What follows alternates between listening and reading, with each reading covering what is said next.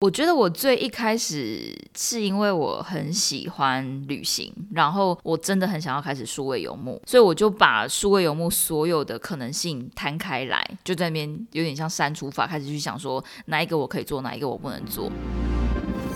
欢迎来到天职太太，我是 Pervia。今天邀请到的来宾贾思敏是一位之前居住在泰国帕安岛的游牧民族，他的本业是一位教华语的老师，目前手上大多是线上课程，所以他可以到处飞来飞去哦，想在哪里就在哪里生活。今天会跟他聊一些线上华语市场，跟他前阵子啊在墨西哥侨校的教书经验。嗨，贾思敏，Hello，各位听众朋友，大家好，我是 Jasmine。哎，对，你的中文名字是贾思敏，然后英文名字是 Jasmine，我忍不住自己提醒自己了。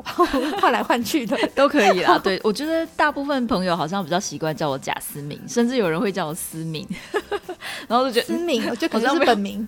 对，就哎，其实也不是本名，但是就是 Jasmine 的翻译名字，我把它翻成中文变贾思敏，就听起来像是贾静雯的好朋友。但我的甲是甲乙丙丁戊的甲哦，就是这是一个还蛮不一样的。然后你的思是思考的思，这是我那时候去查的时候才发现哦，是思考的思。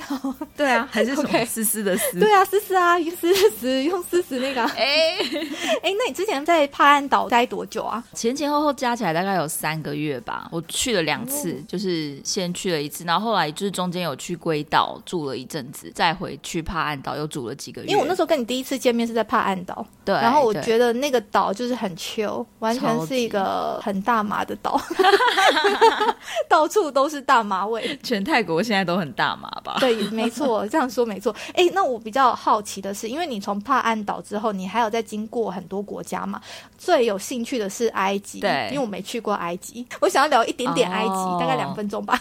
好啊，好啊，没问题。你对埃及的印象怎么样？其实我老实说，我对埃及第一印象并没有很好，因为交通非常的混乱。然后空气品质很差，在开罗真的是尘土飞扬，整个城市都是黄色的，连他们的建筑物全部都黄黄的，就都跟金字塔的颜色是一样的。然后每天你的车子上面都会有一层沙，女生的头发也都永远梳不开。好不舒服，这是我对埃及的第一印象。放大版的泰国哎，这样讲一讲，会不会就没有人想去埃及了？但我后来就发现，埃及很很吵的那个街头，或是交通很混乱的街头，后来就会有一种哦，我回到开罗了这种感觉。你就会突然有点开心，我不知道要怎么形容那个很奇妙的观光客的感觉。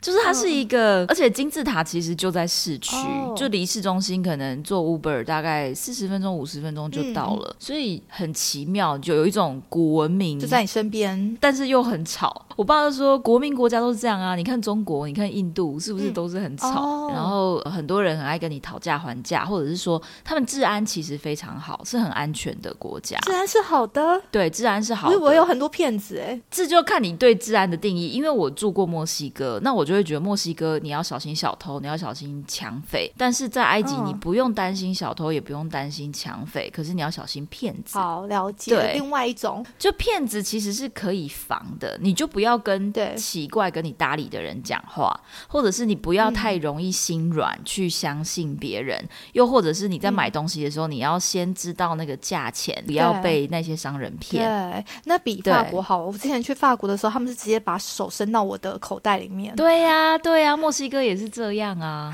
这夸张。哎。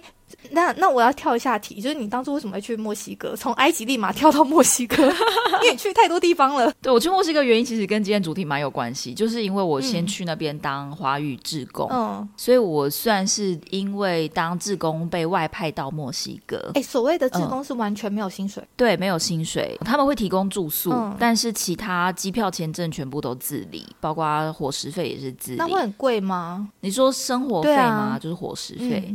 其实不会很贵，尤其你如果自己煮的话，就我通常去超市，我就是买生菜、鸡肉，对，就是鸡胸肉，然后鸡蛋，然后牛奶很便宜，牛奶就跟我们豆浆差不多的概念的价钱。这是一个减脂的世界吗？你有在减肥是吗？为什么吃的东西这么健康啊？没有，可是因为他们这些东西是便宜的，莴苣或者是鸡肉都是便宜。比如说我很爱去买他们的烤鸡，然后他们的鸡腿可能一只大概二三十块嘛，二十 peso 大概三。十块左右，然后就有一只鸡腿，大只的，有点像鸡腿便当的鸡腿，然后配 taco，大概三十多，三十几对。块，所以我觉得那边整体来说吃的是不贵啦。其实墨西哥城是住宿稍微贵了一点，他住宿大概一个月多少？墨西哥城我觉得现在住宿一个月应该也要一万一万五这样，就跟台北差不多。哦，就是可能一个小套房这样子。我觉得在墨西哥比较少是套房，其实住宿环境会好一点，可能会会有简单的厨房也说不定。哦，了解。那你那时候去墨西哥的时候，你教的学生大部分是哪里人？分一半，一半是华嗯裔，华裔就是说他们是移民到墨西哥，在墨西哥长大的华人，那另外一半就是墨西哥人。哎，那你对于在墨西哥的小朋友他们的印象，我觉得如果是教华裔或者是教墨西哥人的话，应该很不一样，对不对？对还是你觉得差不多？呃，差很多，哦，差很多。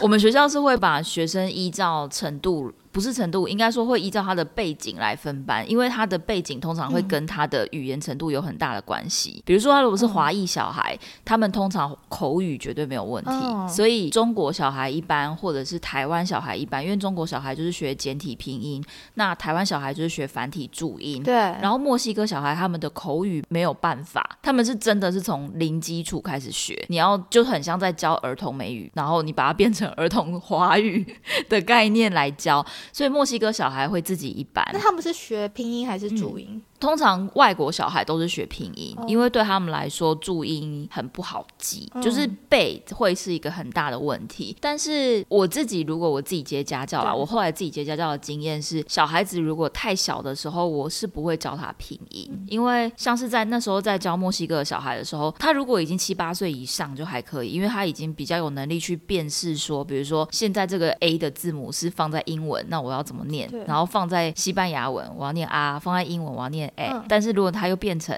拼音的话，他他就是又会第三个发音，嗯所以在他大概只有四岁到六岁这个阶段，甚至有的小孩可能三岁半、三岁，对，他们根本就没有办法去分辨现在这个字母要发的是英文还是西班牙文还是汉语拼音。哇，天啊，我听得都昏了。对，这这对他们来说真的很辛苦，所以太小的小孩我会不建议学拼音。好好好，那嗯我知道该怎么接下来我的小孩子要让他 学习，先学注音。对，好，就太小的小孩，要么先学注音，要么就是都不学，直接认字。那他们那边如果今天是华裔的家庭，他们会每天都帮他们教他们东西吗？这就要看家长了，嗯很明显每个家长要求不会一样。在意，对对对，他们对那个要求不一样，所以有的小朋友他回家，因为爸爸妈妈会帮忙盯作业，所以他来学校他都觉得哦，这个很简单，我已经会了，或者说他早就已经会什么字什么字。对那有的小朋友就是可能因为大部分海外的家长其实他们都在经商，他们也很忙，他们可能就是中文的部分，他们就是全权交给中文学校的老师，那他就没有顾到小孩子的不管是阅读或是拼音的部分。那这些小孩就是完全要依赖中文学校的老师给的进度来教。基本上，如果他是乖的小孩，他当然会自己完成作业。可是他如果没有特别写作业，你也不用太惊讶，尤其是在墨西哥。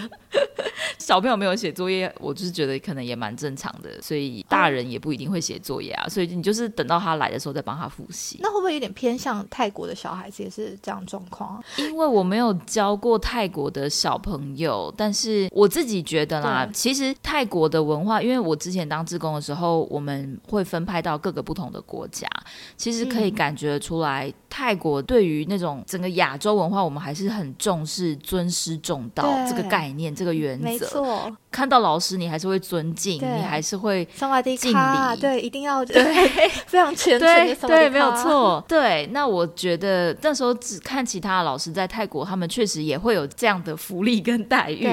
但是我觉得在西方就比较没有，哦并不是说他们不尊重老师，而是他们比较没有师生之间没有那么大的一个距离感。嗯呃，老师是你要去想办法让你的课堂好玩有趣，学生上的开心，而不是说老师的规定就是王道，就是绝对。然后小朋友一定要跟着做，因为那样子的话，小朋友如果觉得无聊，他就不想上课啦。对，没错。对啊，他不想上课，他学习就不会好。可是这个，比如说有一些传统的老师，他们就是叫小孩一直写字，一直写字，你就是一直背，一直背，一直背，你就是给我一直写，一直写就对了。这个你在亚洲 work 有机会可以 OK，因为亚洲的家长也会觉得说，哦，你是一个认真的老师，对小孩子就是应该这样逼。但是你在西方就不对，也不能说不对。可是你在西方这样子教的话，小孩很容易反弹，他们会觉得无聊到爆炸。他们如果真的是反弹到，他们会完全不想上课，然后其实那个学习效果非常非常差。他们甚至会集体跟校长说：“我们不来学校。”但是我可以想象哎，如果今天是我儿子要上课的话，我也不希望他去一个这样子的教育环境啊。对，我还是希望他可以学得开心。那不一定说一定要多短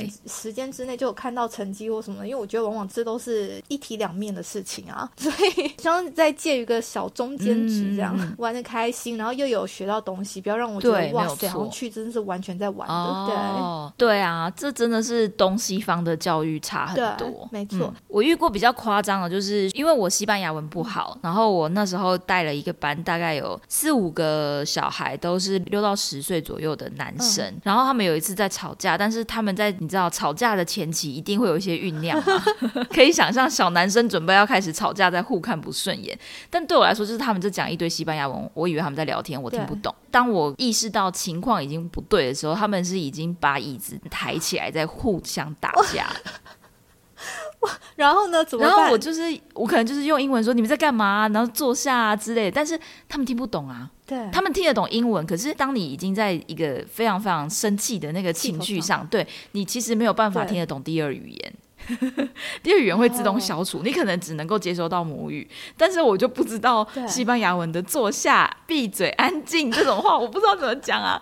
所以我那时候，我那时候有在上西文课，我那时候就马上跟我的西文老师求救，说你可以教我几句课室用语吗？我要用在我的课堂上。那所以那个当下他们没有 听到你的指令，然后呢就打起来了吗？对，就打起来，一一团混乱。接下来你怎么处理？就是他们打起来之后，呃，我记得那时候我真的是因为就是新。手很菜，完全不知道该怎么 handle。因为你声音够大的，也会大到就是校长啊，或者是门卫啊，就会进来。那他们会西班牙语的人就会把这些小孩拉开。后来就上课的时候，我们的门卫就会在里面上课，帮忙管秩序，因为他会讲西班牙文。哦，所以会不会当地语言还是差蛮多的？我觉得有差，会差在如果是完全墨西哥小孩的话，这个是有差的。我在那边大概待了半年之后，其实就像我刚刚。讲的你一些课室用语的西班牙文，其实还是要会一点点。然后我也开始学一些些，比如说什么什么怎么说，como se dice chopsticks，como se dice，刚刚是 chopstick 吗？就是筷子吗？como se dice 的意思是说什么什么东西怎么说这个东西怎么说？对，我们就会有一些这种，或者是说 milagi，就是看这里，讲起来好可爱哦，是这样。对啊，很久没有讲了，对，很可爱哎。所以后来教一些。初学者的其实也慢慢 OK，就是当你的西班牙文程度有到初阶的时候，你也可以去翻译简单的，把西文变中文，他们也可以懂你在讲什么，然后就比较能够去教完全是墨西哥人的班级。但我觉得还蛮好，是至少你当下没有离开现场，例如说想要去求救，所以就到隔壁班啊等等的。因为当初那时候我朋友吧就跟我讲说，因为他是教国中，然后他又很严格，这样他就跟我讲说，如果学生打起来，你绝对不要离开。现场，你顶多就是请某一个学生去跟隔壁班老师讲。对啊，对啊，我没有想过要离开现场哎，因为我会觉得你当老师，你就是要顾好现场的状况，你要尽可能的想办法去 hold 住当下，你不能绕跑啊，绕 跑的话绝对会更完全不在控制内。是啊，没有错。那所以说你在墨西哥教书的时候，你觉得开心吗？跟在泰国比起来，我觉得整体来说是开心的啊。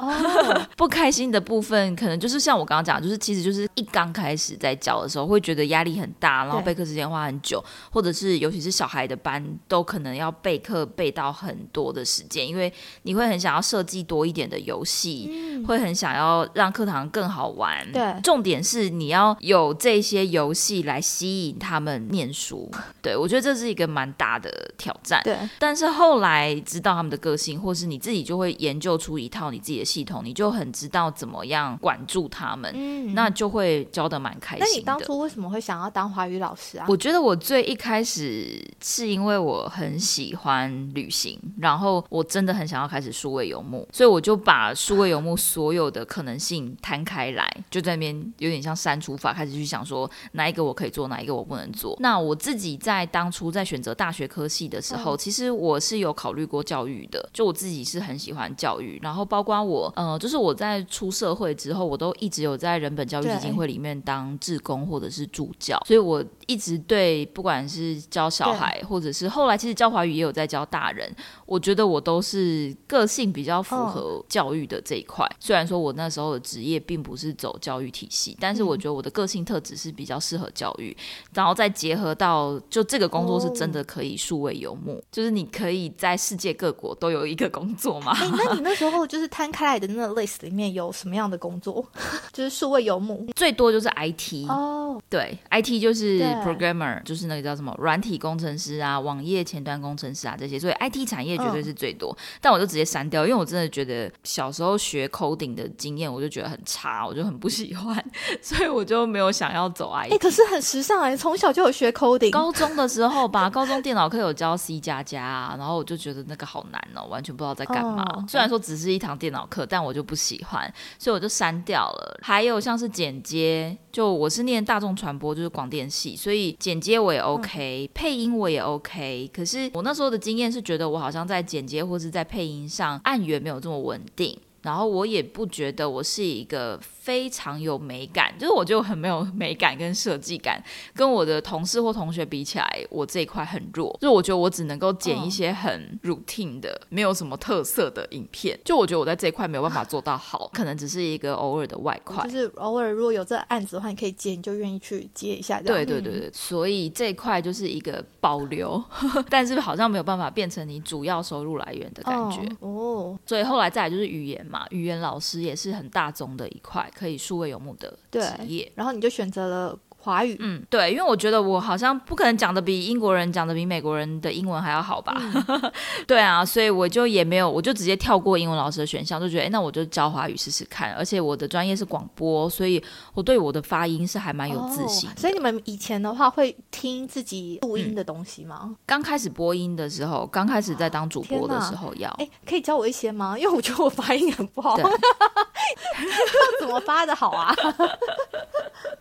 这我在实训课都会讲到，这这真的是一个习惯。我们以前的配音老师都会说，你就是随时都要练习啊，然后你平常讲话发音就要标准，要不然正式上场的时候就不会标准。所以，比如说我们在大学的时候，或者是我们在当新闻主播的时候，如果你平常只是，就算你只是在跟朋友聊天，你讲错一个字，你不小心有一个发音跑掉，老师你不小心讲成啊那个老苏怎样怎样，你马上会停下来，然后纠正自己说老师老师老。老师，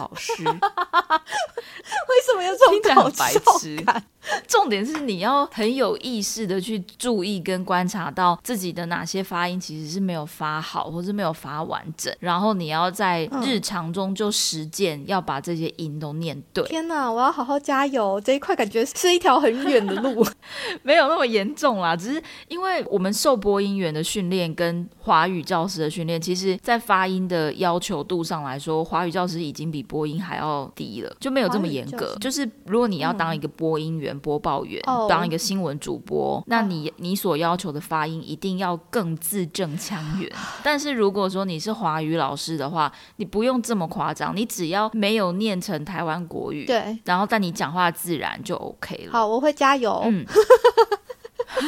我现在从 有考虑要转职当华语老师，不不，我只是觉得就是还蛮重要的，就表达这件事情。这是我开始录 podcast 之前就有意识到，但是录了 podcast 之后就觉得我真的要好好加油哎，因为我觉得口条方面很重要哎。现在听起来你口条很好啊，没有什么问题。因为我自己在剪的时候啊，我都觉得说哇塞，我好多。呃，赘词哦，有时候想的又不是很完整，然后就想要把它表达出来，所以就是自己在剪的时候觉得剪的很痛苦哦。哦，我了解，我也会啊。就其实我觉得这个是每个人都需要练习的。我自己也有很多的语病，或者是像你这样讲到的赘词。对，我觉得我今天到目前为止，我一直讲对，然后我有时候会不小心一直讲那，或者是我有时候会一直讲然后，然后是大家的通病。嗯，没有错。对我自己都会把很多然后剪掉。对啊，所以就是这个是要在每一次每一次，像我们如果说你有在周更或者是比较稳定更新的话，你一定就会观察到自己的这一些，你要说小缺点嘛，毛病然后就慢挑出来慢的有意识的，对，然后再慢慢的去改正。好，那我们再回到就是当华语老师这件事情，就是当你决定你要当华语老师的时候，然后你的第一件事情是什么？去嗯查相关的资讯吗？还是对，我觉得我那时候就有查怎么成为华语老师这些的，但是在那个时候五年前吧，嗯我觉得资讯很少哎、资讯全部都是只有可能大学底下开设的师资班跟教育部的那个对外华语认证考试，这样不够吗？不够。现在回去看起来就觉得完全不够，嗯因为我觉得那个考试是比较能够帮助你在学术上的知识背景，嗯但是在实际教学应用层面上，其实是有蛮大的一个落差，我觉得。哦，那就有点像是大家念大学，然后可能出社会之后会发现说，哎，大学学到的东西跟实际上要应用的有一段落差。对，我觉得还蛮像是这样的。然后这也是我现在会做实训课很重要的原因。对，因为你这样听起来，我就想说，哎，那这个跟实训课应该是蛮有关联的。你现在开始做师训课，那这是你做师训课很大的一个动力嘛？就你当初觉得说你资料这么难找，然后呢，应该要让大家省一点 那冤枉路。对，因为我自己真的是，就是像我们刚刚讲，从我想要开始数位游牧，然后我开始去探索怎么成为华语老师，一直到我后来在墨西哥教书，然后再到我终于开始数位游牧，我大概花了三年，至少有三年的时间吧。一直到我终于开始把所有的教学都转到线上之后，对我就觉得，我为什么当初不要直接在线上教就好了？可是有这么容易吗？因为大部分的小朋友是初学者，就像你讲，可能三四岁开始学的话，他们有办法上线上课吗？如果只有三岁，我就不建议啦。我觉得最小的小孩，我会建议大概四岁以上以上，会比较 OK。四、岁的小孩我都还可以 hold 得住。我接线上小孩最小在四岁，然后他当然教学上你一定是需要一点技巧，或者是你应该说你要知道一些方法，还有你要知道一些基本的背景知识。但是其实如果你只是要在线上接家教的话，对于学历或者是证照，学生并不会对你有非常非常严格的要求。家长啊，我觉得他们比较在意的是你有没有办法让我的小孩玩的开心、学的开心、没。错，因为我曾经推荐我身边一个朋友，然后他学历超漂亮的哦，什么就瑞士念饭店管理还是什么经济之类的。对，然后那时候我学生家长在找一个数学老师，他看到这履历之后，他就说：“呃，不好意思，这个好像跟我们的落差太大了。他 就是他可能就说，只是教数学，不需要到这么漂亮的履历。嗯，对我来说，学历会是一回事，嗯可是你到底有没有教学经验？你到底有没有教过？你到底知不知道怎么 engage 小孩去很快乐的在这个课堂当中？我觉得这是比较重要的事情对，没错，因为也有常常会有人会觉得学中文蛮无聊的，呃，没错，这这也是事实，没有错，他确实是一个很难的语言啊。太所以我们当老师，其实我们有，我们其实常常要去想一下说如果你教了一两年，假装你手上有十个游戏好了，那其实你那一两年过了以后，嗯你会去想说，我有点玩腻了，我是不是要再去找另外五个游戏，就有有一些新东西来换？因为你一直在认字的过程，其实对于学生来说，有些真的是蛮枯燥乏味，没错，或者是设飞镖吗？哎，但是不行啊，线上课也没办法设飞镖、啊。就玩别的啊。还是可以，哦哦，就是别的游戏内容。那如果除了认字之外，中文课的话，大部分你们需要念那个叫什么文言文吗？不用，没有。我觉得这样子说好了，我教的学生里面程度最好的是到小学六年级，这样大家应该可以了解到学中文、学国语或者是学国文跟华语哦的程度的差别，其实还蛮大的。好，那你来解释一下国语、华语跟 中文。国语就是我们小学课本嘛，那国文是我们的中学课本。基本上，通常我们是到中学、国中、高中才会开始有国文，然后国文它就会比较多文言文的部分。国小的话，其实它是比较在乎你的文艺表达、作文的把文章写得漂亮啊、架构啊、修辞法、啊、这些。所以，对于一个外国的小朋友来说，就会很像我们小时候，如果你在学英文，嗯其实我们的英文学到再好，我们的词汇量或者是我们的用字，其实顶多就在他们的国中或或高中吧，我觉得这个概念有点类似啊。国中或高中我还觉得有点多哎，但我一想到他只有国小吧，也有可能只有在国小。所以我说顶多啊，因为我们其实是非常非常认真在念英文哎。我高中的时候背了七千个单字，所以教华语的部分，像我在做实训课的时候，有些人来找我咨询的时候，他们会问说：“我以前国文都很差哎，这样我有办法当华语老师吗？”然后我说：“那你的程度有到小学毕业吗？” 应该大家都有吧？我说，那学生的程度最好大概就是小学毕业，这样子你觉得你可以胜任这个工作吗？所以你看，他的教育到底打击了多少人的信心？对，就真的没有这么难。然后反而是我们在考试的时候，其实会考很多的国学常识。我说考华语的证照的时候，但是这些国学常识变成是老师你自己有的一个国学背景，所以这是学术知识的背景。那当然，如果说你要介绍给外国的成人或者是说小孩，你要有这些文化啊，或者是书法啊、泡茶这种文化课的知识背景，但是他们的程度基本上不太有可能会有办法用全中文去了解什么叫四书五经，什么叫茶艺，就是这对他们来说太难了。你现在讲出这两个字，我都已经昏了。说这是什么？他们的程度可能只有在口语的，就是哎，你今天过得怎么样，或者是说元宵节。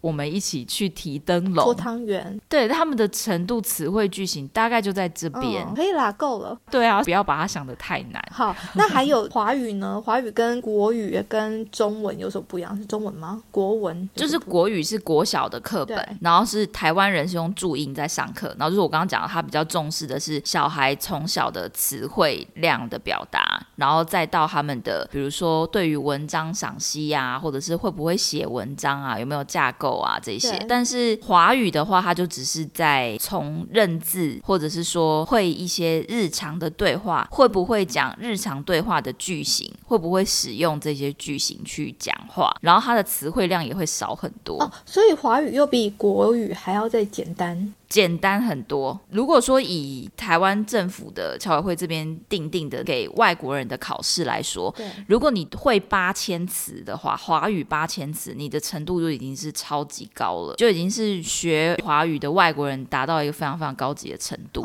等于你可能就有到小学毕业的程度啦。所以说，以程度上来区分的话，由浅到深的话，就是华语、国语，然后在国文最难这样子吗？对对对对对对对，外国人在学的中文就叫华语，那国语就是小学的程度，国文就是国中、高中的程度。哦，天啊，我解惑了。好，比较比较简单，刚刚讲的太复杂了，对对对，刚前面都可以剪掉。然后我就哦，好，原来是这个样子。对 对，因为本来对华语这块还蛮陌生的，想说华语，嗯，好，现在知道华语就是给外国人学的中文。对，没错。那所以外国人他们在学中文的时候，通常用拼音，然后开始会学中文字。然后他们也是从认简单的字开始，这样对，没有错。通常他们大部分是学拼音嘛，然后认字的部分就会从一些部首字开始学，或者是学常用字，比如说妈，或者是的，或者是不。等一下，为什么听起来有点像脏话？妈的！我说是你好妈的妈，我的、你的、他的的的，然后还有不、不要，或者是没有这些。否定句，对这种简单的句型。那另外一种就不熟字嘛，比如说女生的女，那你学会了女生的女，你就可以连接到姐姐、妈妈、阿妈，或者是你学口部，然后就可以连接到吃吃，对啊，或者是喝。因为我现在也是教小孩认字，就认中文，然后他出乎我意料外的喜欢呢，而且他喜欢念中文的字多过于英文字。我不知道是因为他现在状况是中文比英文好很多，还是怎么样？明明他学校都是讲英文。我真的不知道他为什么英文那么差。好，这不是重点，重点是，重点是他现在就是中文，他很蛮有兴趣在念字，棒哎，我还蛮开心的，我很惊讶，因为我觉得中文很对啊。小朋友喜欢的话，你真的要把握住这个时间，然后他能学多少就赶快学，因为他们在小的时候真的是记忆力特别好。可惜他的记忆力很还好，没有啦。哎，我教学的学生当中，四岁到七十岁都有教过，就是很明显。年纪越大，他们真的要花比较多的时间去一直复习、一直复习、一直复习。同样一个句型或者是语词，他可能真的要认真的教他三遍或者五遍，他才会记住。对，但是小朋友就不用。好，我会好好加油。我是有用金钱的诱惑啦，金钱的诱惑对吗，妈妈？对，没错，就是金钱。没有了，我就先给他 sticker 这样，那可能集满多少的话，他就可以换他的钱，而且不时的，例如说他每天我还有规定他到家，因为他们很早就到家了，三点。对。然后我就觉得你到家之后一直到睡前，就只有在家里玩火车，玩到我真的是会 keep 牌，所以我就跟他讲说，你四点半以前 不能回家，他就必须要待在外面去玩沙，或者是去 Seven Eleven 买一些饮料。那他大部分去 Seven Eleven 买的东西，他就是要自己出钱。哦。对，目前的话，我是要让他感觉到说钱有一天会不见，就是会慢慢的减少，因为他现在还很过错嘛，他就他拿到红包啊，例如说红包里面两千块，他就一千块分给保姆这样，然后另外一千块自己留着。我当下说，哎，没有没有，这也太有趣了吧！保姆有保姆的另外的钱，对啊，所以现在就从小建立他理财的观念，希望可以。常常跟他讲说是太贵了，对，他就说妈妈我要买这个，我说你这太贵了，你要买的话你用自己的钱买，他就说好那算了，这很重要哎，我觉得。因为理财这件事情确实是会跟着他一辈子，对，因为我觉得大家都教数学，可是没有人在教理财耶，现在越来越多了啦，现在像台湾现在也越来越多有一些给小朋友的理财书啊，好想去上哦。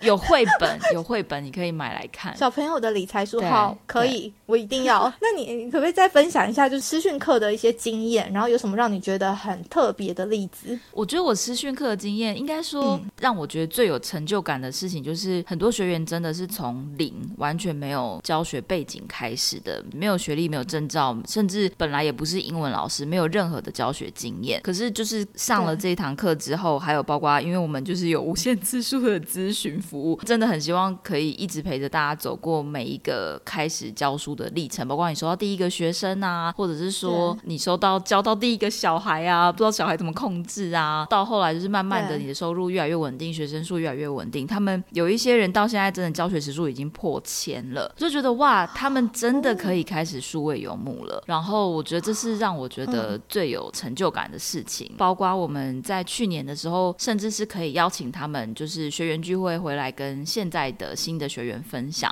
他们这一路的心路历程是怎么走过来的，对我就觉得非常非常感动。现在我会觉得跟第一期的这些学员比，就是说，我觉得我不会再是像。从上对下在教他们事情，但是我们现在更像是一个同行的老师，在互相讨论说教学上有什么问题啊，或者是说我们教材可以怎么准备啊，还是说哎最近又有元宵节啊、过年啊，那有没有谁有什么文化教材可以互相分享一下？所以我觉得这是一个让我很开心的事情。那我相信这是很多人会想知道的。如果说他们想要进入这行业，然后呢呃开始是通过了一些师训或者一一些证照之后，要怎么样去？接第一个学生，或者是说要怎么样去接第一个线上学生？有什么方法吗？我通常会建议我的学生，他们一定要先有实习的经验，就是他们要先从比如说语言交换开始，或者是免费试教开始。那其实有一些人，如果说他在这个语言交换跟免费试教实习的阶段，跟这个互相交流的学生顾得好的话，这个师生关系有点顾到的话，他后续如果正式开始收费的时候，他第一个学生可能就从这边来了。哇，对，好，这样听起来很合理。对啊，对我来说，我。会觉得这个实习的阶段也是很重要的。那通常实习的阶段或者这个时间大概是多长的时间？我是建议他们最少最少啦，最少要有三十到五十个小时。但以我当初当志工来说，当然就是至少可能一百个小时左右。嗯，那你如果是蛮长的历程呢？呃，你可以算一下，就是你自己现在可以工作的状况，然后你每个礼拜可以多几个小时出来。如果说你每个礼拜多两个小时，那就是两个学生，所以你一个月。可能就有八个小时到十个小时了，所以你大概两三个月的时间，三十个小时可能就实习完了。那在这两三个月时间，可能你也可以差不多，像我的线上课程，你可能两三个月就可以上完了。然后你同时也已经学会了拼音，或者是你同时也知道华语的教材有哪些，然后你同时也已经累积了实习的经验。那你最快就是在三个月之后，你就可以开始正式的在线上教书。哎，那你可以分享一下你的线上课程，主要是在分享哪一些资讯？所以我的线上课程以这个实训课的线上课程，它就是叫做从零到一线上华语实战课。顾名思义，就是从零到一，所以会从拼音开始教，因为台湾大部分是学注音嘛，对。然后从拼音开始教，那再教你怎么去找到你的实习的学生，也有推荐你，如果是学生是什么样的状况、不同的背景，就是我们刚刚讲的有 A、B、C，或者是也有华裔的，或者是墨西哥人的，然后有不同的成人的教材、繁体的教材、简体的教材、儿童的教材，然后这套。课也会教你怎么找到学生，怎么涨价，怎么用国际汇款的方式来收费。那我觉得另外一个蛮特别的是，我们大家都很喜欢旅行，就我们大家都会很希望可以开始数位游牧，所以我们在学员聚会的时候，有时候也会分享一些旅行方面的秘诀。比如说，我们会请曾经有打工换宿过的同学，在以色列的、在捷克的回来分享，就是他之前在那边打工换宿的经验。哇，在以色列？对。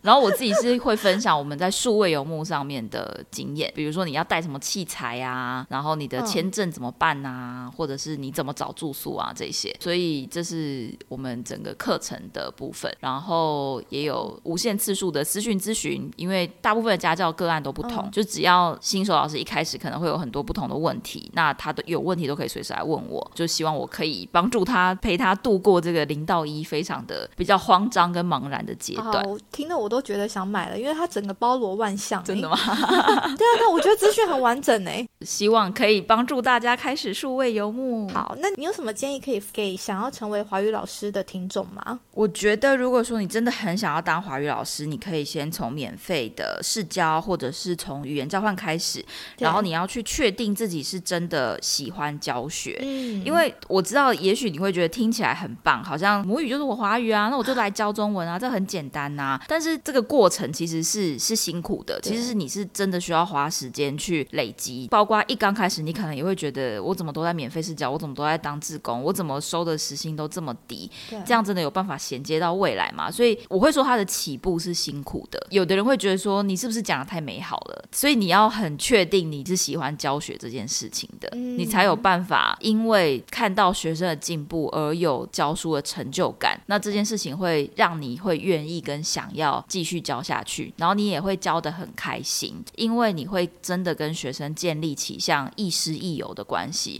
其实就是在疫情开放之后，很多学员的学生，就是外国的学生都会来台湾玩，然后他们就陆陆续续会说：“哦，我跟我学生见面了。”所以我可以看到他们是真的很开心在教书这件事情上。所以我会说，如果你要踏进来，你要先去找到你教书的成就感，跟你喜欢教书的这个感觉，对，才能够支撑后面的那些动力。对，没错，没错，没错。因为你有在。录 podcast 嘛？你要不要分享一下你的 podcast？podcast 叫做贾思敏游牧生活，就是分享我数位游牧的旅行故事，然后还有华语老师的经验，还有包括一些数位游牧上的感情生活也会分享啊？有吗？有感情生活吗？我怎么都没听到？有一些，有一些些是爱情故事啊，一些些啦。好好，我等下认真去找一下，因为我听的是呃冥想，然后还有旅行的部分，然后旅行部分我觉得也很有趣啦，因为你去的国家真的太特别了，都台湾一些很奇怪的国家。对对对啊！如果我要去的话，我很愿意。那现在结婚了嘛，所以会 有别的顾忌。对，其实如果说像我去过国家，比如说埃及好了，我们会通常会觉得埃及很落后，或者说很乱。那其实埃及他们他们也是贫富差距很大的国家。如果说你会觉得家庭旅游，呃，另外一半可能会比较担心小孩的安危啊等等，那我就会建议你们整个往高级的路线走，直接走一个奢侈高级的路线。太贵我们也不行。真的很挑哎，重点就是他们的贵也不会到真的太贵，可是等于你付稍微高一点的价钱，但是你可以享受到你会觉得哎，真的是蛮好的待遇。像是尼罗河有河轮，那你知道整个埃及的一些神庙，他们都是跟着尼罗河盖的嘛？所以你只要搭河轮，比如说你就搭河轮八天七夜，对，然后你每天都住在豪华游轮上，但是你靠岸的时候，你就是下去一个神庙逛，哦，还不错哎。然后每天吃晕车药啊，不对，晕船药，晕船药。对，但游轮上就是什么都有啊，就是吃的很好啊，把肺啊这些的。我觉得这个应该会是一个比较适合，就是像你刚刚讲的状况，然后可以让我儿子交一些朋友，也也许有机会哦。我妈妈很担心他交友，妈妈不要一直担心，让孩子自由发展。好，我要放宽心。那你还有什么想要分享还没有分享到的吗？哦我最近有推出一个数位游牧的课程，这堂课就叫做如何开始数位游牧。然后是我跟另外一个也是在数位游牧的英文老师，我们两个都是有在做个人品牌，所以我们会分析从认识自己的方法，一直到数位游牧到底有哪些工作是可以开始数位游牧的。然后再接到我们会分享我们自己成立这个虽然是游牧品牌吧，我们的变现模式，对，也会分享我们的变现经验。那如果说你比如说也是超喜欢旅行啊，你可能也有自己的粉砖啊，但是你不知道要怎么变现，又或者是说你真的很想要开始数位游牧，但是你就不知道要怎么开始，或者是你不知道要学什么技能，或者是从哪一个行业开始，这堂课程也非常非常推荐。哇，这听了我更想买，真的，这样会不会工商服务太多？不不，我觉得资讯超完整。好，就是希望大家，反正我的宗旨，我的我目前人生宗旨就是，我是真的很希望可以帮助大家开始数位游牧。如果说你会很想要尝试看看这种生活方式的，有啊有啊，光听就觉得超羡慕的耶，很好玩。这是一条，就数位游牧是一条很，我觉得是一条很很认识自己的过程。认识自己，我不确定我可不可以因此而认识自己，因为还要带着全家老小这样子。那你就可以认识全家，你可能会跟全家人有产生新的合作模式。可以啊，因为我也蛮希望我的小孩可以到处看看，到处走走的。我相信那个视野是不一样的。我其实有认识一个数位游牧家庭，他们的小孩那时候大概才一岁吧，他是我看过最冷静的小孩耶，然后完全自己玩，非常非常的自在。我在巴厘岛认识，然后我们一起坐船去基里的这个小岛，小朋友在船上都没有在哭哎，然后船上大颠簸，他竟然在睡觉，我觉得超佩服他。他们爸爸妈妈就是他们是罗马尼亚，都是罗马尼亚人，罗马尼亚家庭已经旅行，就是东南亚好几个城市，越南、泰国、巴厘岛都有。小朋友就是到一个新的环境，他完全不怕生，就很自在的探索啊，去看。你知道，小朋友就是会东摸西摸，也不会很怕生，他也不会让我觉得很特别，对，也不会很激动，就是一个冷静。我觉得很，就真的很特别，很特别的小孩。我觉得这样很好哎，适应力很高。对，没有错。我觉得很棒，很需要。任何人都很需要啦，给全天下父母一个希望，也可以带着小孩一起数位游牧哦。过程辛苦点而已，他还是可以达成的。好的，那今天谢谢贾斯敏来哦，谢谢太太。如果喜欢今天节目内容的朋友，请别吝于把我们的节目分享给身边的朋友，并且我要呼吁一个好消息：最近发现 Line 有一个社群功能，性质感觉跟粉丝专业不太一样。因为我自己其实很讨厌粉专这个愚蠢的功能。总之，这个开放的社群跟听众的互动性比较高，于是我打算决定利用这个 Line 社群，让大家一起参与这个节目的狗戏三，例如说投票表决。标题要下哪一一个？还有要问接下来受访者哪一些问题呢？啊，有兴趣的大家可以直接在 Line 上面搜寻“偏执台台 Podcast”。偏执台台这个节目主要是邀请来自四面八方的海外人士聊聊移居生活或者分享留学经验。如果有想要知道更多这方面资讯的，就请直接加入这个社群吧。有机会邀请到看你想要问哪个国家资讯的来宾，我就会像是一个。媒婆一样帮你完成你想要了解的问题，然后因为进入偏执台台这个 Line 社群需要等我的同意才能正式进入。那有时候我人在教课，平均每天看 Line 的次数就大概一两次而已。就请大家在送出邀请之后，有耐心的等我同意你加入哦。